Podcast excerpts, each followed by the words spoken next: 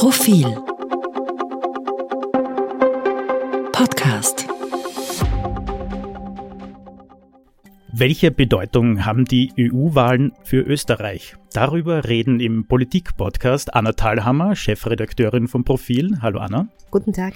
Und Eva Linsinger, stellvertretende Chefredakteurin und Leiterin der Innenpolitik. Hallo Eva. Hallo. Diese Woche wurde ja Reinhold Lopatka zum Spitzenkandidaten der ÖVP für die EU-Wahl gewählt, nachdem ja Ottmar Karas wegen Differenzen nicht mehr kandidiert. Lobatka ist durchaus ein erfahrener Politiker mit außenpolitischen Kontakten, wurde jetzt aber auch schon medial mehr als Notlösung dargestellt. Ist er das auch? Also ich habe ehrlicherweise den Reinhold Lopatka fast ein bisschen vergessen gehabt, dass er noch im Parlament sitzt. Ähm, inhaltlich ist es nicht ganz unlogisch, äh, war außenpolitischer Sprecher, hat da auch große Erfahrung. Unbedingt ein Zeichen der Erneuerung ist es nicht. Es gibt ja dieses äh, etwas böse Sprichwort, hast du einen Opa, schick ihn nach Europa. Ähm, zumindest was das politische Geschäft und die, die Zeit, die äh, Reinhold Lopatka schon in der Politik betrifft, gehört er eher zu den betagteren. Ähm, ja, und es haben eben viele auch vorher abgesagt, die, glaube ich, ähm, erstere und zweitere Wahl gewesen wären. Die Rolle der Spitzenkandidatin des Spitzenkandidaten dürfte ja nicht sonderlich beliebt sein. Es wirkt zumindest so. ÖVP-Ministerin Caroline Edstadler hat äh, schon abgesagt, Alexander Schallenberg, der Außenminister, oder auch Jugendstaatssekretärin Claudia Blackholm und auch bei den Grünen die Klimaministerin Leonore Gewessler. Warum, Eva, ist der Job eigentlich so unbeliebt? Bei der ÖVP ist das relativ leicht zu erklären. Die letzte EU-Wahl fand statt eine Woche nach dem Ibiza-Skandal, was schon einmal gut war äh, aus Sicht der ÖVP. Zweitens war damals Sebastian Kurz auf einem der Höhepunkte seiner Beliebtheit. Kurz, die ÖVP hat ein richtig gutes Wahlergebnis eingefahren. Dieses Mal kann sich der ÖVP-Kandidat oder die Kandidatin noch so anstrengen, es wird ein fettes Minus davor stehen. Das wollte einmal niemand einfahren, weil es natürlich ein bisschen auf einen selber zurückfällt. Schon mehr Chris herrscht um den Job des EU-Kommissars mhm. oder der EU-Kommissarin. Österreichs Johannes Hahn hat schon gesagt, er hört auf, er wird nicht mehr kandidieren. Der ist quasi zu vergeben. Da sind MinisterInnen wie Caroline Edstaller sehr wohl interessiert. Bei den Grünen hat Gewessler abgesagt, sie will, sagt sie, auch weiter Ministerin bleiben und sich wohl auch einen Wahlkampf in der ersten mhm. Reihe nicht antun.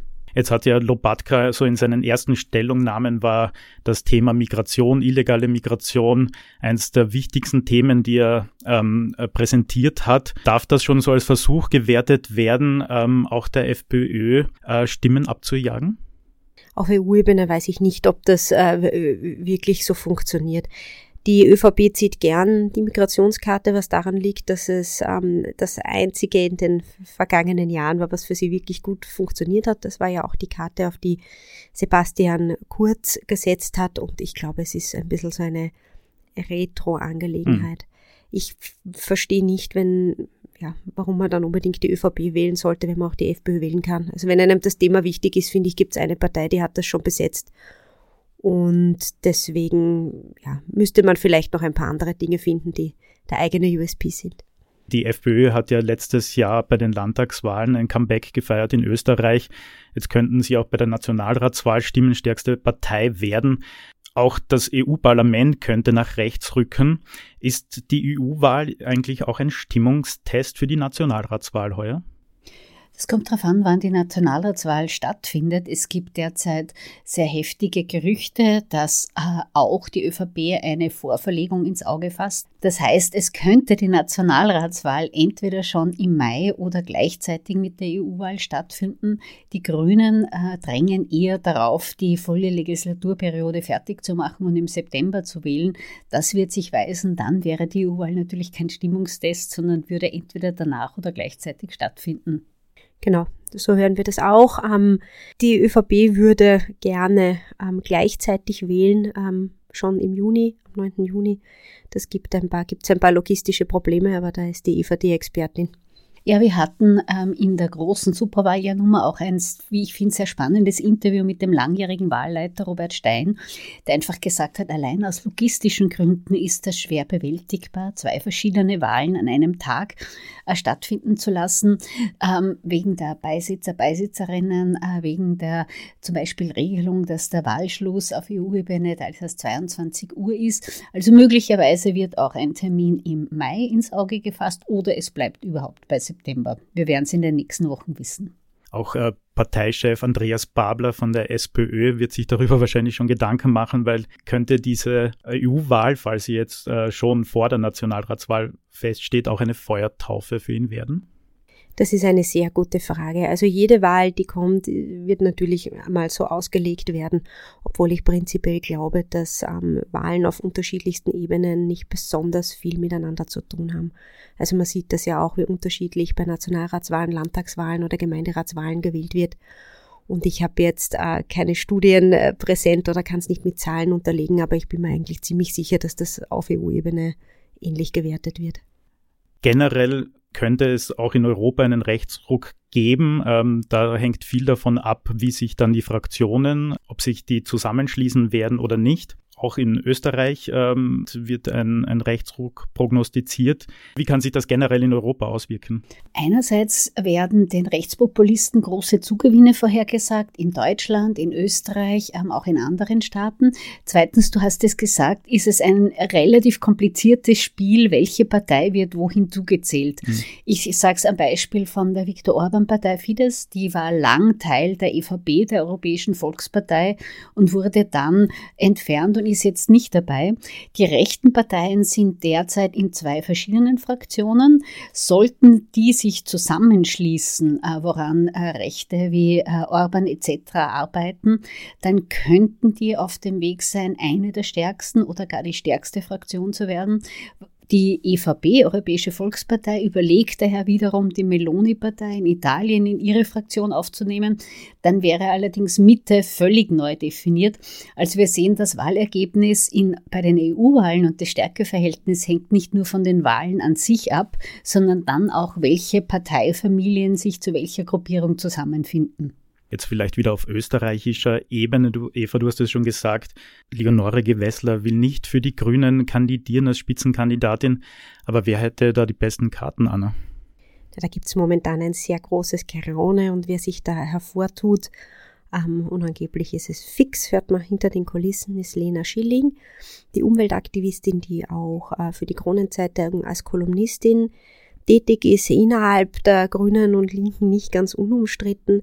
Aber was sie schon ist, also eine, eine Rampensau, äh, sie hat ein irrsinnig gutes Auftreten, ist rhetorisch gut und wäre auch so im Club der Älteren, die die anderen Parteien stellen, natürlich ein, ein Zeichen an eine jüngere Wählerschaft und auch, äh, dass, dass die EU erneuert werden muss, jung sein muss.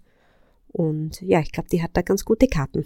Auch die Neos äh, haben jetzt ja noch keinen Spitzenkandidatin, keine Spitzenkandidaten. Wer steht da in den Startlöchern? Wer könnte es werden? Da stehen eine ganze Menge. Äh, über 60 Leute haben sich für die Kandidatur beworben. Bei den Neos muss man sich ja so eine Art ähm, Neos-suchenden Superstar-Bewerbungsprozess unterziehen. Derzeit scheint Helmut Brandstätter, ähm, ehemaliger Journalist und dann Neos Abgeordneter, ganz gute Karten zu haben. Er interessiert sich für Außenpolitik und liebäugelt jetzt mit einem ähm, Umstieg ins Europaparlament. Wir werden sehen. Er wäre ein Neuling, während bei der SPÖ Andreas Schieder wieder antritt, wie schon bei der letzten Wahl. Ähm, wo er kein besonders gutes Ergebnis eingefahren hat, wie man überhaupt dazu sagen muss, für die SPÖ ist die Europawahl eine der schwierigsten Wahlen. Da war sie schon in Zeiten nur zweite, wo sie auf nationaler Ebene noch mhm. auf Platz eins lag. Ich meine damit Mitte der 90er Jahre. Das, sogar da hat sich die SPÖ schon schwer getan bei Europawahlen und mit dem Europathema. Und generell Parteien dürften sich äh, auch mit der Kandidatinnen-Kandidatenwahl oft schwer tun. Eva, du hast auch einmal einen Artikel vor zwei Wochen darüber geschrieben, über skurrile Kandidatinnen und Kandidaten, die immer wieder zur Wahl stehen, nehmen die Parteien die EU-Wahl selbst nicht so ernst? Erstens das, weil da überlassen sie sehr oft Laien und Quereinsteigern, Quereinsteigerinnen das Feld. Und das Zweite gilt dem Bemühen bei den EU-Wahlen, ist die Wahlbeteiligung extrem niedrig. Also nur ganz selten klettert sie über 50 Prozent und da versuchen eigentlich alle Parteien mit attraktiven Quereinsteigern, Quereinsteigerinnen Interesse zu schüren. Und da war alles Mögliche dabei. FernsehansagerInnen wie Ursula Stenzel oder Eugen Freund, Fernsehköchinnen wie Sarah Wiener, ähm, Kaiserenkel wie Karl Habsburg, äh, Bestseller-Autoren wie Hans-Peter Martin. Also man versucht ein bisschen verzweifelt ähm, da ein Aufmerksamkeit zu erzeugen und offensichtlich, die Anna hat es zuerst gesagt, versuchen die Grünen das diesmal mit ihrer Person, mit ihrer Spitzenkandidatin Laut Eurobarometer liegt Österreich auf dem letzten Platz bei der Zustimmung zur EU. Die waren immer so ex equo, mehr oder weniger mit den Briten, die ja nicht mal mehr in der EU sind. Warum ist die Stimmung gegenüber der Europäischen Union gerade in Österreich eigentlich so andauernd schlecht? Das ist eine sehr gute Frage, weil die EU ja unserem Zwergenstaat ermöglicht, auch mitzureden. Also würde es die EU nicht geben, dann würden die anderen großen Nationen mit uns Schlitten fahren. Das muss man einfach wirklich auch so sagen. Und dadurch, dass wir dort sind, haben wir Stimmrechte, äh, können auch Dinge blockieren, wie man immer wieder sieht. Also Österreich hat den äh, Schengen-Beitritt äh, Rumänien und Bulgarien ja auch erfolgreich verhindert. Also eigentlich verleiht uns die EU Macht und, und in vielen Dingen muss man sagen auch Reichtum. Ja. Vieles, was wir hier draußen sehen, was, was gebaut wird, was es an Veranstaltungen gibt, Dinge, die unser Leben besser machen, das ist EU-Geldern zu verdanken.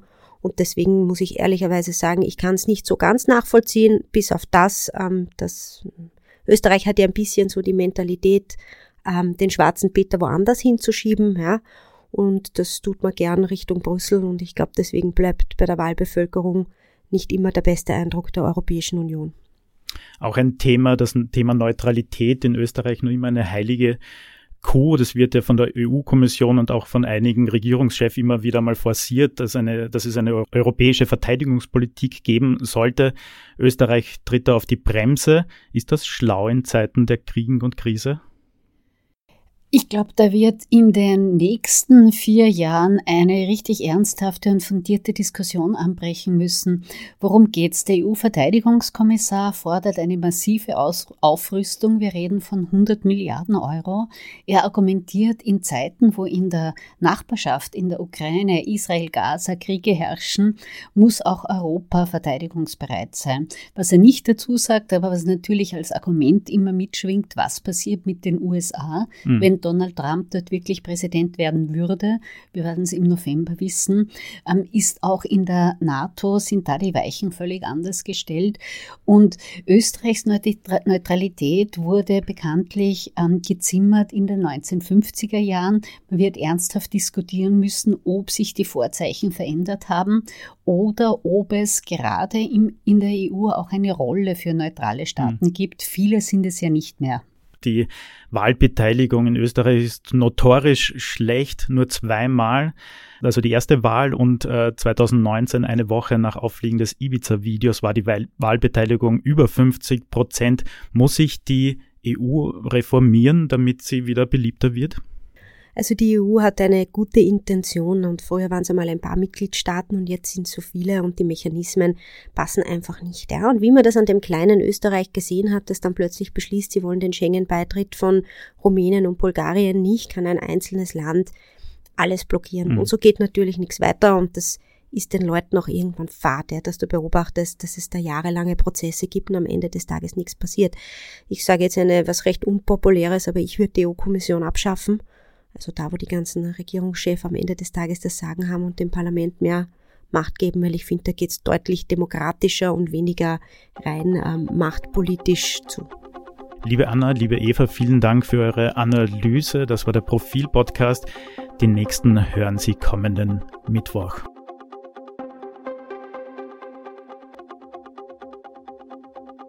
Mehr zum Thema auf Profil.at.